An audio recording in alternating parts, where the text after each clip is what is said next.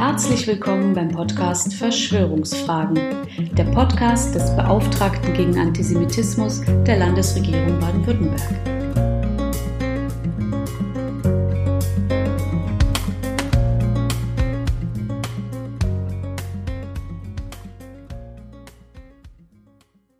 Herzlich willkommen zur sechsten Podcast-Folge von Verschwörungsfragen. Wir schreiben den April des Jahres 2020. Noch immer tobt die Covid-19-Pandemie und überall auf der Welt werden sich die meisten Gläubigen vernünftig verhalten.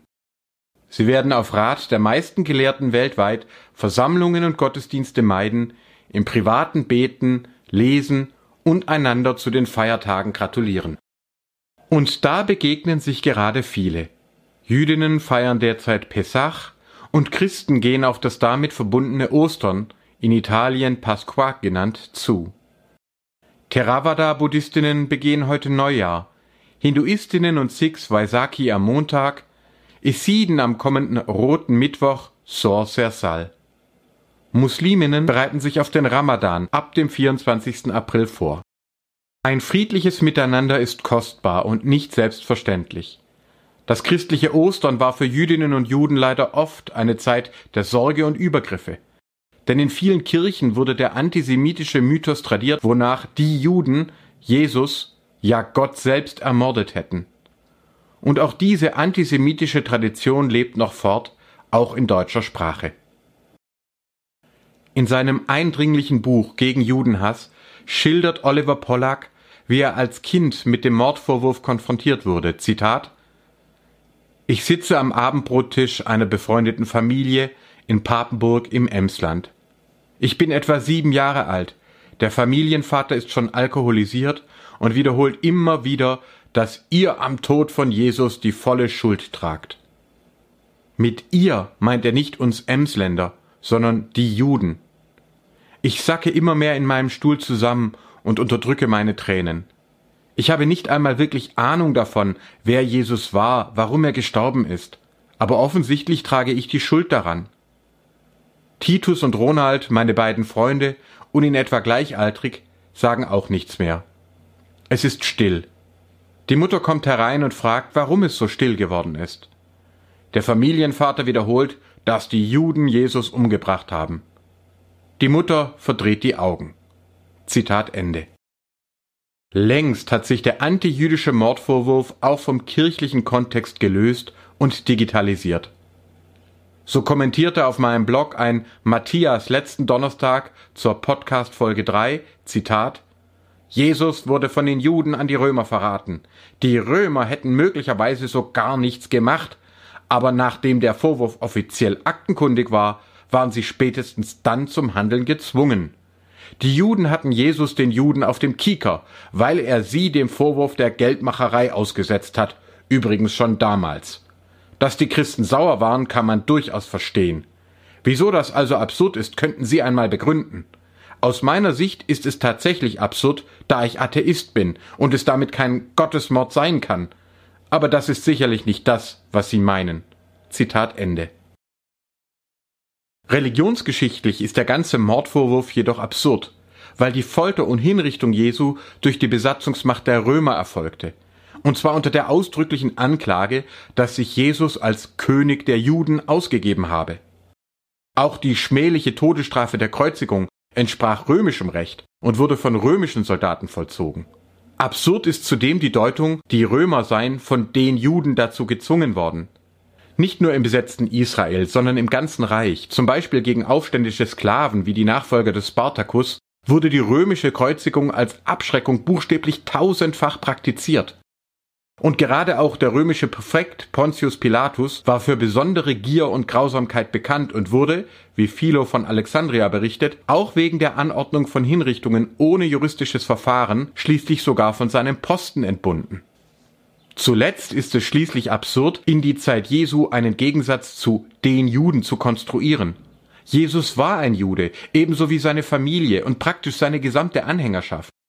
Er war gut semitisch in der Tora schriftgelehrt und wurde gar als Rabbi, Lehrer bezeichnet. Zu seinen Lebzeiten bekehrte er auch keinerlei Nichtjuden, sondern zeigte sich von deren vereinzelten Glaubensbekundungen überrascht und gut jüdisch erfreut. Seine Bewegung gehörte zu Dutzenden innerjüdischen Strömungen, die sich gerade auch in der Auseinandersetzung mit griechischer und römischer Vorherrschaft gebildet hatten. Besonders enge und auch inhaltliche Verbindungen bestanden zu der Reformbewegung des Täufers Johannes und zur Frömmigkeitsbewegung gebildeter Laien, den Pharisäern. Auch vereinzelte Zeloten, die das Ende der römischen Besatzung mit Gewalt herbeiführen wollten, schlossen sich der Bewegung an. Gemeinsam mit vielen anderen jüdischen Strömungen standen die Jesusanhänger dagegen in Opposition zur Tempelaristokratie der Sadduzäer, die eng mit den Römern kooperierte und zum Beispiel mehrheitlich den Glauben an eine Auferstehung der Toten ablehnte. Kurz, Jesus war als jüdischer Rabbi ein Teil des innerjüdischen Lebens und auch innerjüdischen Streits, und er wurde von Römern hingerichtet. Es macht also überhaupt keinen Sinn, einen Mordvorwurf der Juden gegen Jesus zu konstruieren. Aber warum geschah es dann? Eine immer noch populäre Annahme meint, die Juden hätten eben Jesus nicht als Messias anerkannt, deswegen sei es zum Bruch gekommen. Aber das greift nicht tief genug. Noch im zweiten Jahrhundert nach Christus erkannten viele Jüdinnen und Juden Bar Kochba als Messias gegen die Römer an, darunter auch Rabbiner. Doch auch das blutige Scheitern des Aufstandes führt nicht zu einem Ausschluss der Kochba-Anhänger aus dem Judentum. Die Spaltung zwischen Juden und Christentum hatte vielmehr direkt mit der Schrift und konkret Alphabetmedien zu tun. Schon unter den frühen Anhängerinnen und Anhängern des Messias Jesus fanden sich viele, die ihren Glauben auf die griechische Übersetzung der Torah, die Septuaginta, begründeten. Auch immer mehr nichtjüdische Gottglaubende schlossen sich dem an. Damit aber entstand eine Spannung in der religiösen Erfahrung, Praxis und Gemeindestruktur, die bis heute anhält.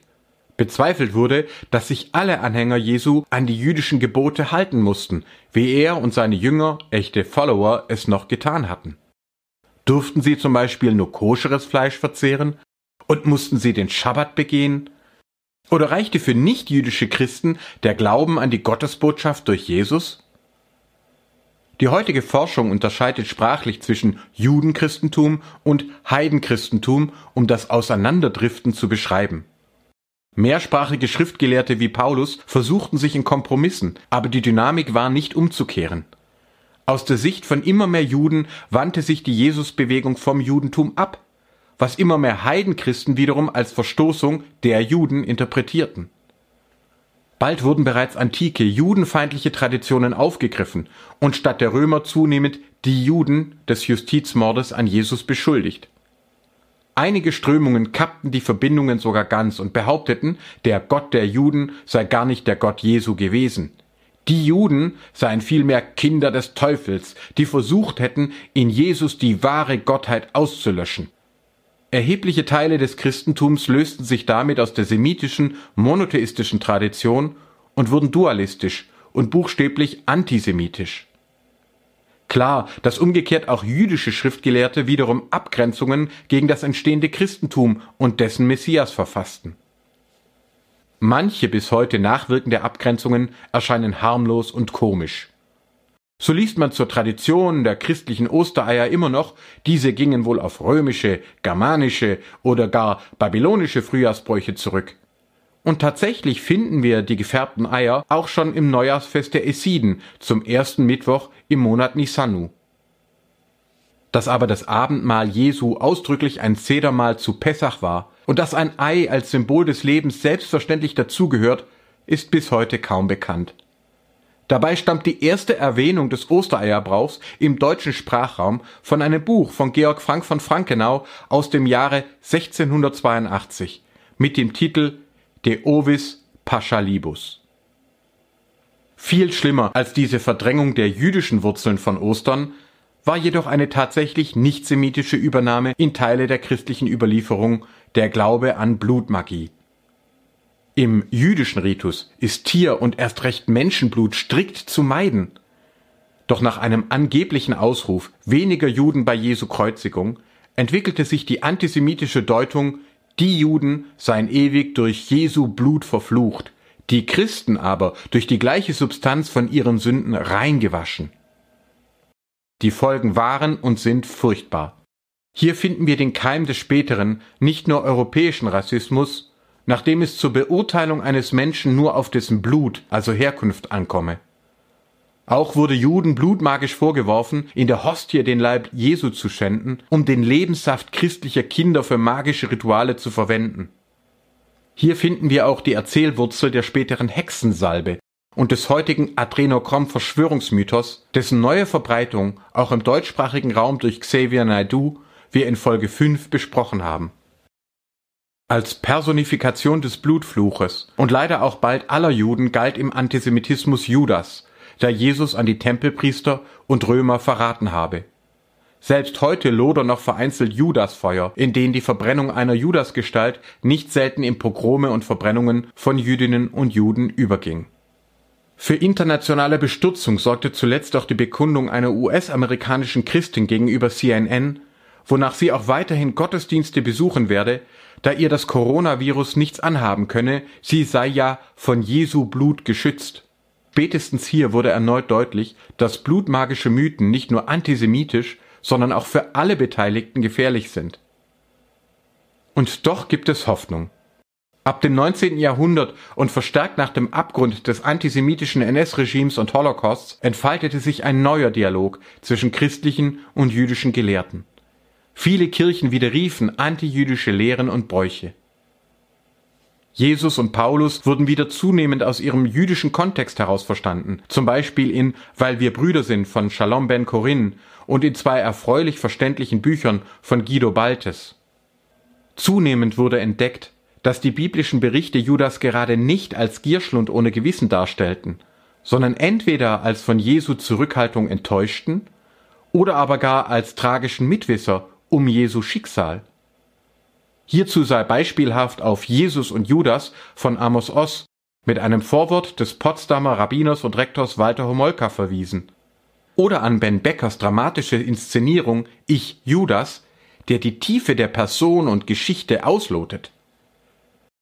Auch päpstliche Kommissionen thematisieren inzwischen, dass sich die ersten Konzilien der entstehenden Kirche in ihrer Kompromisssuche wohl auf den Noahbund bezogen haben den nach jüdischer Überlieferung Shem verschriftet und gelehrt hat. Einem Freund, der den Schrift- und Medienwandel zu Pessach und Ostern erkunden wollte, konnte ich das neue und bereits in Fachkreisen aufsehenerregende Corpora von Eckhard Nordhofen empfehlen.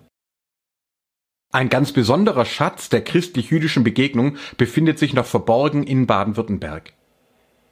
Die wegen der Fluchthilfe für Juden im NS-Regime KZ inhaftierte Christin Dr. Gertrud Luckner wurde in Yad Vashem als Gerechte unter den Völkern geehrt. Sie begründete bereits 1948 die Freiburger Rundbriefe, in denen sich über Jahrzehnte hinweg jüdische und christliche Gelehrte in deutscher Sprache respektvoll austauschten. Inzwischen erscheint dieses weltweit einzigartige Magazin als Zeitschrift für christlich-jüdische Begegnung im Kontext, ist aber vom Verschwinden und Vergessen bedroht. Ich habe daher in meinem Bericht an den Landtag und die Landesregierung dringend darum gebeten, diesen Schatz zu heben, alle bisherigen Ausgaben für Forschung und Öffentlichkeit kostenfrei zu digitalisieren und die Fortführung sicherzustellen. Und zuletzt, auch in der christlichen Bibel selbst verbirgt sich ein wenig bekannter Schatz gegen den christlichen Antisemitismus. Die Rede ist vom Brief des Jakobus, dem gerade noch die Aufnahme in den Kanon der meisten Kirchen gelang, wenn er auch meist hinten versteckt wird. Der Brief beruft sich auf einen Bruder Jesu, einem ganz und gar nicht lateinischen Jakob, Jakob. Schon das alleine hat viele christliche Antisemiten immer wieder verärgert, weil dieser Bruder nebenbei daran erinnert, dass Maria keine überirdisch schwebende, lebenslange Jungfrau gewesen ist, sondern eine bodenständige jüdische Ehefrau und Mutter mehrerer Kinder. Der historische Herrenbruder Jakob leitete die Jerusalemer Urgemeinde und war als jüdisch, fromm und gerecht bekannt. Gegen seine Hinrichtung um 62 nach Christus, kurz vor der Zerstörung des Tempels von Jerusalem, protestierten daher auch die jüdischen Pharisäer. Und tatsächlich wettert der Autor des Jakobusbriefes gegen allerhand magische Vorstellungen und verlangt von den frühen Christen eben nicht nur Glauben, sondern vor allem auch soziale Taten und konkret das Teilen von Reichtum.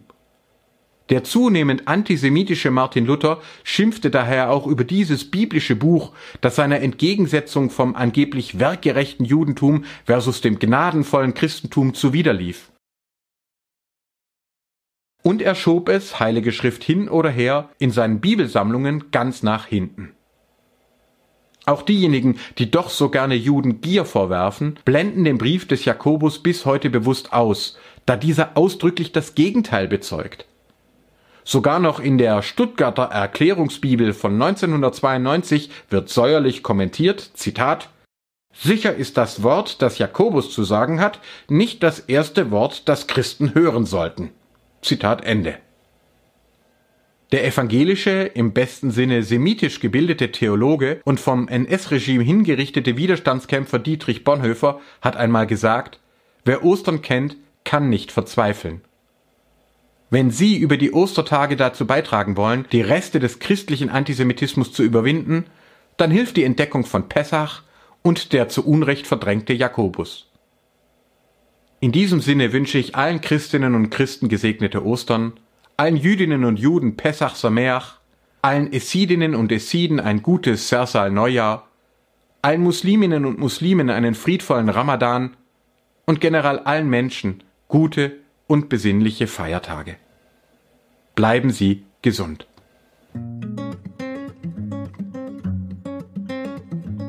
Haben Sie Fragen, Anregungen oder Ideen für weitere Themen? Dann schreiben Sie uns gerne unter beauftragter-gegen-antisemitismus.stm.bwl.de.